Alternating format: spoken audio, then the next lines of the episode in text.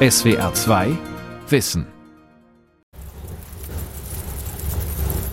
Unermüdlich zerlegt der Schredder ein Handy nach dem anderen. Mal eins mit wenigen Gebrauchsspuren, dann eins mit kaputtem Display. Fiona Jäger hat schon alle Marken durch den Schredder gejagt. Sie purzeln in Bröckchen auf der anderen Seite heraus in eine Kiste. Endstation für Smartphones, die nicht mehr repariert und verkauft werden können. Die Handys werden hier in allerkleinste Bestandteile zerlegt. Je kleiner wir schreddern, desto besser lassen sich die Fraktionen nachher trennen. Aber man muss auch dazu sagen, dass so ein Smartphone, die geringe Menge, die da drin ist, das ist ja genau das, es lässt sich von der Platine ja nicht mehr runterbekommen. Das summiert sich Tag für Tag, Jahr für Jahr. So gehen kostbare Metalle verloren. Sie könnten in neuen Geräten wiederverwendet werden. Doch von dieser sogenannten Kreislaufwirtschaft sind wir weit entfernt. Smartphone Recycling. Wie werden Handys nachhaltig? Von Julian Burmeister. Wir schmeißen es dann in die Box und lassen es da erstmal drin liegen auf unbestimmte Zeit, bis einfach die Sachen wenigstens so weit ausgedämpft haben, dass sie nicht mehr sofort Gefährdung für die Gesundheit darstellen. Fiona Jäger führte vor der Corona-Pandemie regelmäßig Kooperationspartner durch die Hallen der Firma AFB in Ettlingen bei Karlsruhe. Partner wie der Südwestrundfunk, Siemens und der Otto-Versand geben hier alte Elektrogeräte ab, damit sie entweder repariert und wiederverkauft oder fachgerecht geschreddert und recycelt werden. Die meisten Handys landen nach Ausbau des Akkus direkt im Schredder. Glas und Plastik werden später bei einer spezialisierten Recyclingfirma verbrannt. Bei diesem Prozess gewinnt sie auch die wertvollen Metalle zurück, die in den Handys verbaut sind. An welche Firma die AFB die Überreste von Handys und anderen Geräten verkauft, bestimmt der Preis. Und der verändert sich ständig. Dementsprechend trennen wir auch mal unterschiedlich. Also es ist ja so, es gibt gewisse Vorgaben aus dem Gesetz, nach denen wir trennen müssen. Und dann gibt es die Kollegen, die sagen, okay, ja, aber wenn ihr jetzt zum Beispiel nur Kaltgerätestecker einzeln sammelt, dann bekommen wir die besser los. Metalle, Glas und Kunststoff. Daraus bestehen die Handys. In einer großen Holzkiste liegen unsortierte Kleingeräte. Sie ziehe die Kunden während der Rundgänge magisch an, erzählt Fiona Jäger. Die Leute gucken hier unheimlich gerne rein und stellen fest, oh, so ein Handy, das war damals mein allererstes Handy. Und ja, holen sich, holen sich das raus und ich sage, ach ja, damals. Und man sieht hier aber auch sehr gut, das ist ja eigentlich die komplette Rückseite.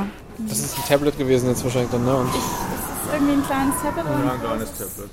Fiona Jäger ist Umweltbeauftragte von AFB einem europaweit tätigen Unternehmen, das für den Nachhaltigkeitspreis 2021 nominiert ist. Die gemeinnützige Firma mit über 400 Mitarbeiterinnen und Mitarbeitern beschäftigt nicht nur Menschen mit Behinderung, sondern will die Kreislaufwirtschaft fördern. Mehr Unterstützung seitens der Hersteller wäre schon willkommen, findet Fiona Jäger, denn je moderner ein Mobilgerät ist, desto schwieriger sei es, Akku und andere Bauteile daraus zu entfernen. Je nach Gerät sind die verklebt, sind die verschraubt, sind die irgendwie zusammengesteckt. Und ich muss schon sagen, wenn man keine Ahnung davon hat und wie ich jetzt einfach mal da dran geht und sagt, ich möchte das jetzt mal ausprobieren, hat man seine heile Freude damit. Muss ich jetzt zu hinten erstmal über den Akku gehen? Muss ich vorne erstmal übers Display gehen? Wie kriege ich das ab? Ein Job, der gar nicht so ungefährlich ist. Wir haben da jetzt, machen relativ viele mal mit einem Heißluftföhn. Problematik da ist der Lithium-Akku. Wir haben das damals alle mitbekommen, als die Samsungs explodiert sind. Wenn der Akku zu heiß wird, dann wird es auch gefährlich. Keiner der Mitarbeiter will riskieren, dass ein Smartphone-Akku während des Föhnens in die Luft geht. Denn ein brennender Lithium-Ionen-Akku ist praktisch nicht zu löschen. Außerdem enthalten die Akkus giftige Bestandteile. Deshalb werden sie bei der AFB in einer Brandschutzbox gesammelt und von einer Spezialfirma als Sonderabfall entsorgt. Die Verbraucherinnen und Verbraucher sollten ihre Handys unbedingt fachgerecht entsorgen. Ressourcen schonen, Rohstoffe wiederverwenden. Das ist das Gebot der Stunde. Wissenschaftler in Europa und den USA suchen daher nach Methoden, um ausgediente Smartphones, Tablets und Computer so zu zerlegen, dass ihre Bestandteile wiederverwertet werden können. Der Markt ist riesig. Allein in Deutschland werden laut der Marktforschungsfirma Statista im Jahr 2019 rund 23 Millionen Smartphones verkauft. Weltweit waren es knapp 1,4 Milliarden. Meist mustern die Besitzer das alte Gerät aus, Viele landen in der Schublade, viele werden entsorgt. Das betont auch die Geologin Britta Bokhagen von der Deutschen Rohstoffagentur in Berlin in so einem Smartphone stecken halt so rund 45 Prozent Metalle und dann sind noch rund 30 Prozent Glas und dann nochmal 25 Prozent Kunststoffe drin. Von diesen ganzen Metallen, die da drin stecken, da stecken wirklich rund 60 verschiedene Metalle drin, aber die meisten davon wirklich nur in ganz geringen Mengen und es werden nur knapp fünf Metalle davon wirklich beim Recycling zurückgewonnen. Diese rund 60 Metalle machen nur der reine Metallwert ungefähr einen Euro und drei Cent aus. Und wenn man davon jetzt Gold, Kupfer, Silber, Palladium Palladium und Platin zurückgewinnt, dann hat man schon 88 Cent zurückgewonnen. Das heißt, man gewinnt also über 85 Prozent des Wertes zurück. Kunststoffe und Glas können verbrannt werden. Die daraus gewonnene Energie hilft, die Edelmetalle einzuschmelzen. Das lohnt sich für die Recyclingfirmen. Nicht zurückgewonnen werden bisher Metalle, die zur Gruppe der seltenen Erden gehören. Diese Metalle haben in der Entwicklung des Telefons den Schritt zu den handlicheren Mobiltelefonen überhaupt erst möglich gemacht. Sie leiten den Strom auf mikroskopisch kleinen Leiterbahnen und verwandeln ihn mit Hilfe von ultraleichten Magneten in den Klang einer Stimme. Kein Handy kommt ohne seltene Erden aus. Nicht weit von Ettlingen entfernt leitet an der Hochschule Pforzheim Professor Mario Schmidt das Institut für industrielle Ökologie. Der Umweltwissenschaftler und Physiker zeigt in seinem Büro seine Sammlung mit Proben von allen 17 seltenen Erden. Hier sehen Sie mal so eine Sammlung an Metallen. Da sehen Sie hier auch das, was Sie besonders interessiert, die seltenen Erden oder die Lantanoide, wie man sie auch richtig bezeichnet. Das sind im Prinzip alles Proben, sind silberglänzende Metalle mehr oder weniger. Und sehen Sie das im Prinzip ungefähr ein Dutzend verschiedener Metalle. Zu ihnen gehören Scandium, Yttrium und Lantan und außerdem die 14 im Periodensystem auf das Lantan folgenden Metalle, Lantanoide genannt. Selten ist keins der Metalle. Der Begriff ist irreführend.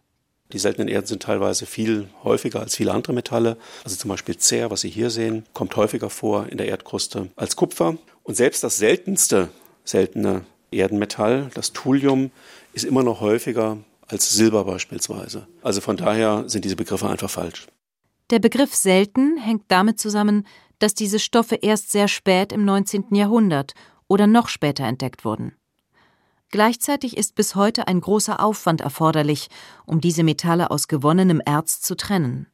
Das gleiche gilt für Kobalt, Lithium und Coltan, die oft in einem Atemzug mit den seltenen Erden genannt, jedoch nicht dazugezählt werden.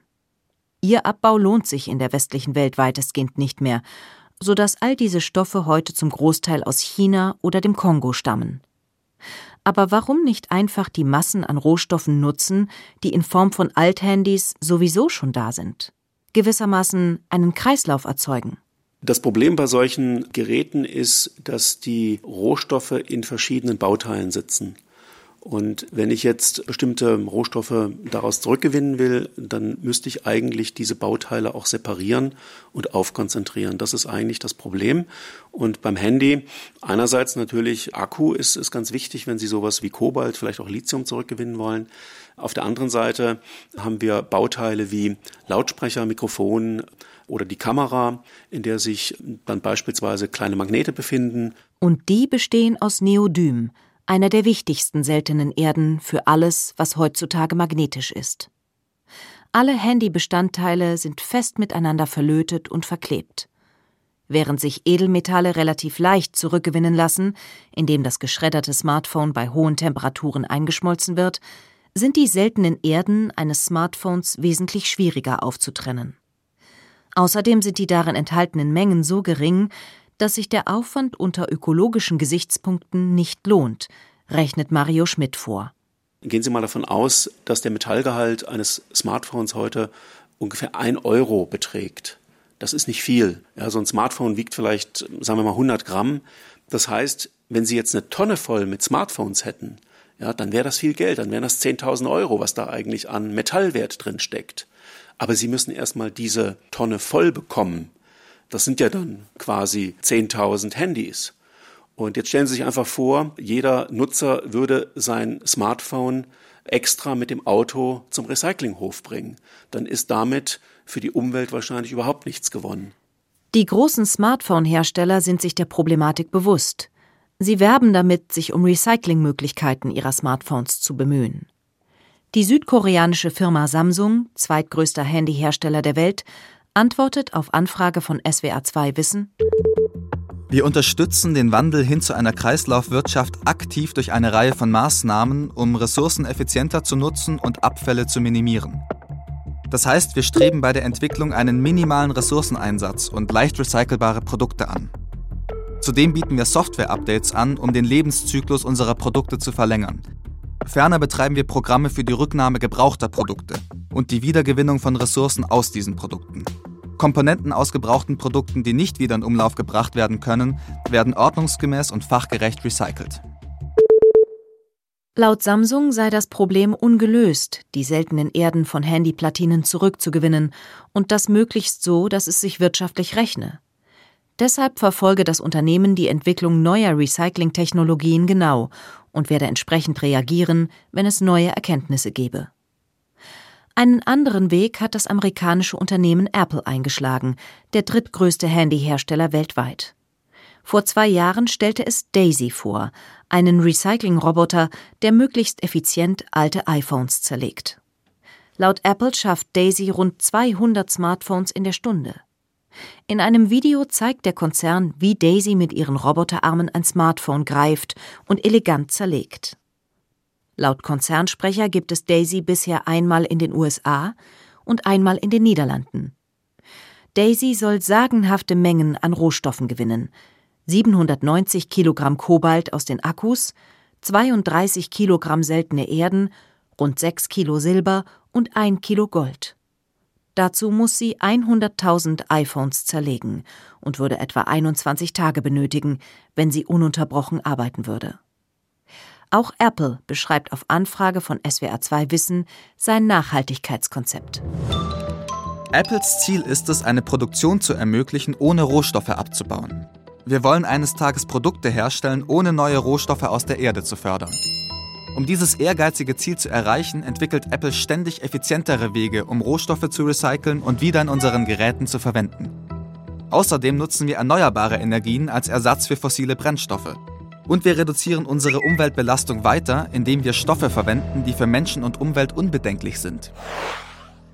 In einer Pressemeldung vom 21. Juli 2020 schreibt Apple außerdem, dass es als Unternehmen bereits heute klimaneutral sei und an sich selbst den Anspruch stelle, bis zum Jahr 2030 auch seine Zuliefererkette und seine Produkte klimaneutral zu machen. Hehre Ziele also, untermauert von einem neuen Video, das Daisys kleinen Bruder Dave zeigt.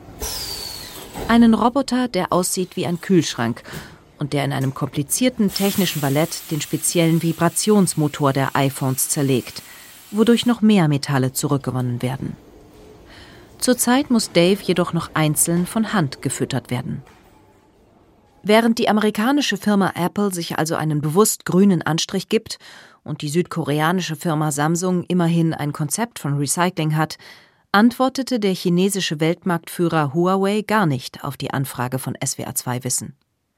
Überhaupt ist wenig bekannt darüber, wie in China die gigantischen Mengen von Smartphones produziert und unter welchen Bedingungen die dafür benötigten Rohstoffe abgebaut werden. Bei Ethik-Rankings fällt Huawei in den Bereichen Arbeitsrecht, Konfliktrohstoffe und Umwelt regelmäßig durch. Auch die Schäden, die 100 Jahre Bergbautradition an Menschen und Umwelt im Kongo hinterlassen haben, sind bekannt. Menschenrechts- und Umweltorganisationen machen regelmäßig darauf aufmerksam. Von hier stammen die gewaltigen Mengen an Kobalt und Koltan. Beides sind Metalle, die für die Produktion der immer neuen Handygenerationen nötig sind. Koltan wird in Kongo im kleinen Bergbau gewonnen. Und das ist dann eben in Minen in drei Provinzen der Demokratischen Republik Kongo im Osten, so Nordkivu, Südkivu und in der ehemaligen Katanga-Provinz. Die größte Koltanmine der Welt befindet sich derzeit in Nordkivu. Bali Barume arbeitet seit 2009 für die Bundesanstalt für Geologie und Rohstoffe BGR und analysiert im Kongo vor allem den Koltanabbau. Er beobachtet, dass sich die Situation für Menschen und Umwelt in den vergangenen zehn Jahren verbessert hat.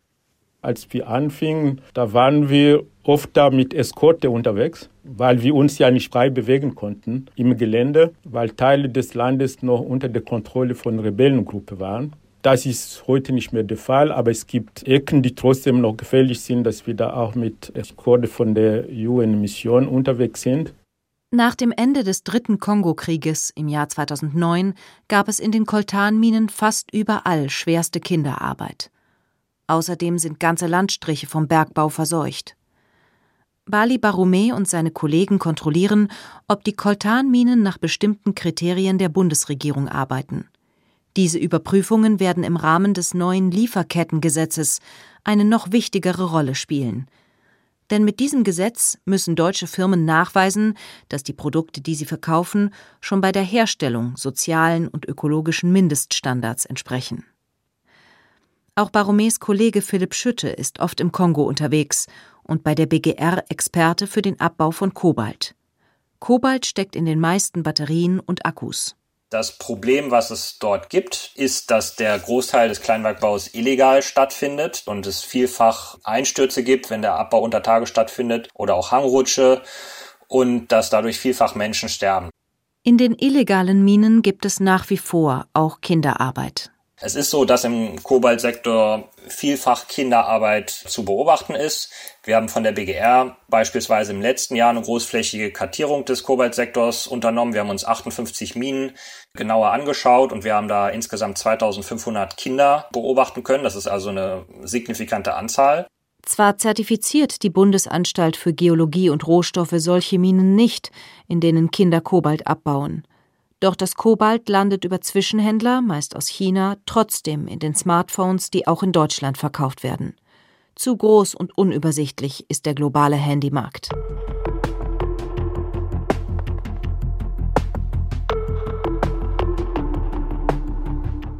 Ein anderer Rohstoff, der neben den seltenen Erden Koltan und Kobalt in den Handys verbaut ist, ist Gold. Vielleicht der problematischste Stoff, wenn es um den Abbau geht, findet der Pforzheimer Umweltwissenschaftler Professor Mario Schmidt. Er hat sich selbst ein Bild vom illegalen Goldabbau im brasilianischen Regenwald gemacht. Sie sehen hier einen Goldnugget, der ungefähr 15 Gramm wiegt, den wir aus dem Amazonas-Regenwald in Brasilien mitgebracht haben. Wir hatten dort mehrere informelle Goldminen besucht, sogenannte Garimpos, wo also viele Goldarbeiter, Garimperos arbeiten und Gold abbauen. Der Aufwand ist immens, der hier betrieben wird. Sie haben typischerweise ein Gramm Gold in einer Tonne Material. Das heißt, Sie müssen eine Tonne bewegen, um ein Gramm Gold eigentlich rauszuholen. Damit haben Sie die großen Eingriffe in die Umwelt. Damit brauchen Sie sehr viel Energie. Damit haben Sie sehr große CO2-Emissionen. Die Dimensionen sind gewaltig. Sie müssen davon ausgehen, dass ein Kilogramm Gold ungefähr 10 bis 20 Tonnen CO2-Emissionen verursacht. Also wirklich das 20.000-fache seines eigenen Gewichtes.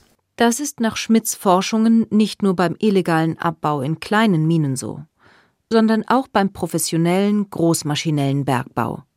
Hinzu kommt der ungesteuerte Einsatz von giftigem Quecksilber. Es vergiftet die Böden und ist damit eine Katastrophe für die Menschen vor Ort. Weil Gold auch bei unseren Vorfahren schon immer einen hohen Wert hatte, der seinen Besitzern großes Ansehen verlieh, wurde es gehütet und verwahrt, eingeschmolzen und wiederverwendet. Ein frühes Beispiel von Recycling, meint Schmidt. Das heißt, dass von den 200.000 Tonnen Gold, die in der Menschheitsgeschichte bisher insgesamt gefördert wurden, das meiste wahrscheinlich sogar irgendwo auch noch da ist. Also in Form meines Eherings oder irgendwelcher Schmuckstücke, vielleicht auch natürlich im Safe irgendwo. Und wahrscheinlich wird in meinem Ehering werden sogar noch einige Goldatome aus dem Schatz der Inkas mit drin sein, weil man immer wieder natürlich dieses Gold auch recycelt hat und das eben auch sehr gut geht. Das meiste Gold, das heute in Deutschland verarbeitet wird, ist recyceltes Gold. Da jedoch in Deutschland selbst keine Smartphones hergestellt werden, ist davon auszugehen, dass in unseren Telefonen das schmutzige Gold aus dem Regenwald steckt, das zudem meist unter unfairen Arbeitsbedingungen abgebaut wurde. Auch hier könnte das Lieferkettengesetz Veränderungen bringen. Zwei, die es anders machen wollten, sind die Brüder Samuel und Carsten Waldeck aus dem hessischen Falkenberg. Weil ihnen die kurze Lebensdauer der Smartphones der großen Hersteller gegen den Strich ging, gründeten sie ihre eigene Firma, Shiftphone. Was uns schon sehr, sehr lange genervt hat, war, dass Geräte so verklebt und verschlossen sind, dass man eigentlich nichts mehr reparieren kann. Und so kam eben die Idee, ein Gerät zu bauen, was sich wieder ganz einfach öffnen lässt, wo Komponenten gesteckt sind, nicht verklebt sind. Und uns war damals noch gar nicht klar, was das alles für Auswirkungen hat, quasi so eine Entscheidung zu treffen.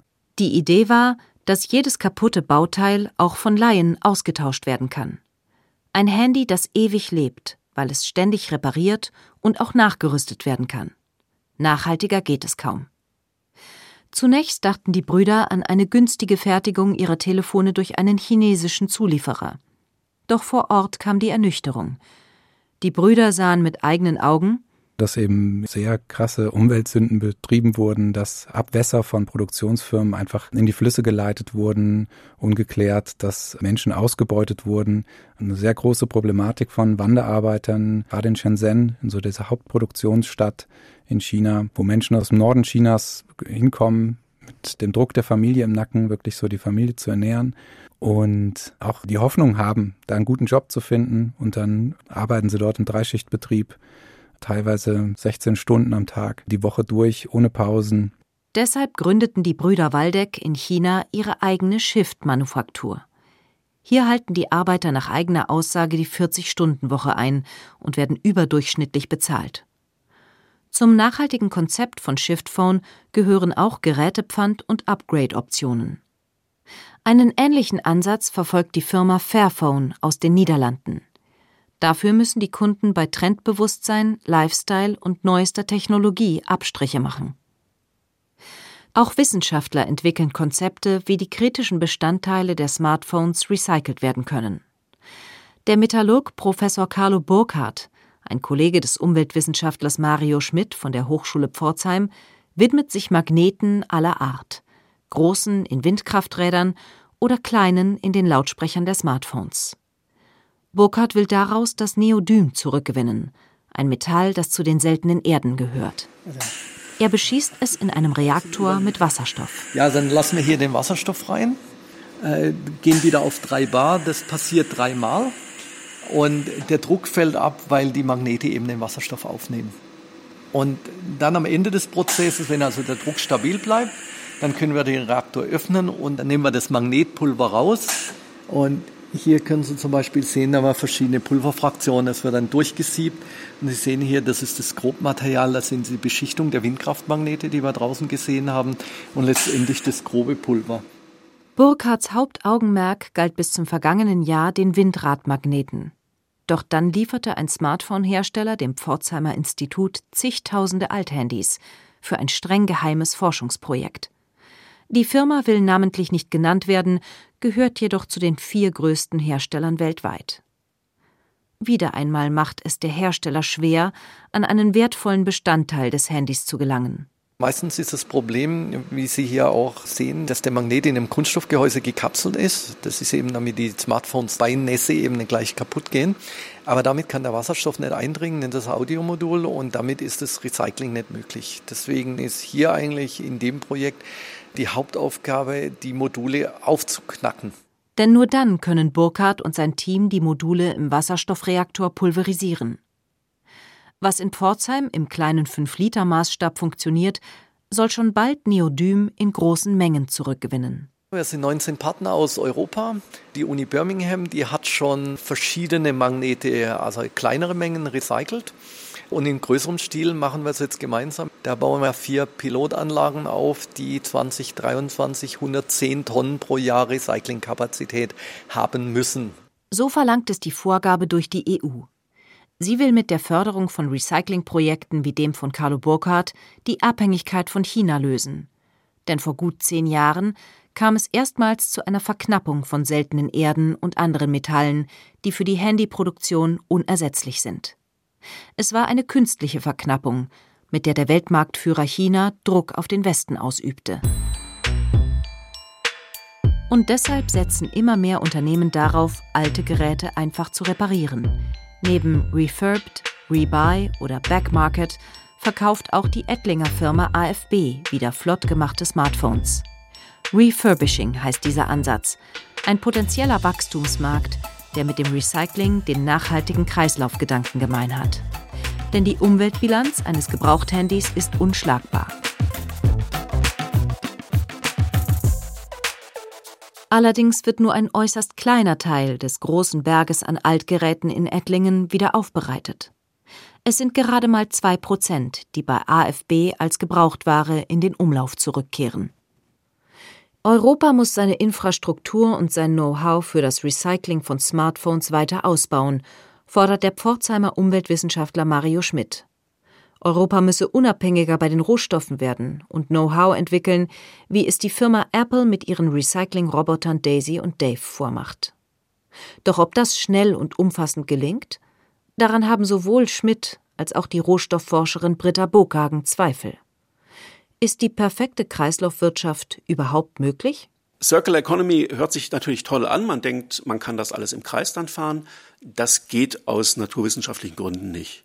Also es wird immer ein Rest übrig bleiben. Dass man wirklich denkt, dass man durchs Recycling komplett auf den Erstabbau verzichten kann, das ist derzeit einfach mal noch nicht der Fall. Das Recycling leistet einfach einen wichtigen Beitrag, um Ressourcen zu schonen und Ressourcen äh, bereitzustellen. Aber es wird den Erstabbau nicht ersetzen können.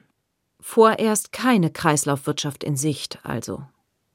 Dafür genügend seltene Erden, Gold und Kupfer, um noch weitere Jahrzehnte Milliarden Smartphones weltweit zu produzieren. Aber darf es ein Weiter so geben? Mario Schmidt lehnt das vehement ab.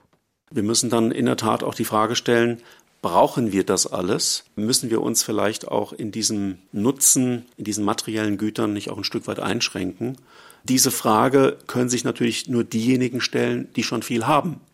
Das sind aber nur ungefähr, ich schätze mal, eine Milliarde Menschen.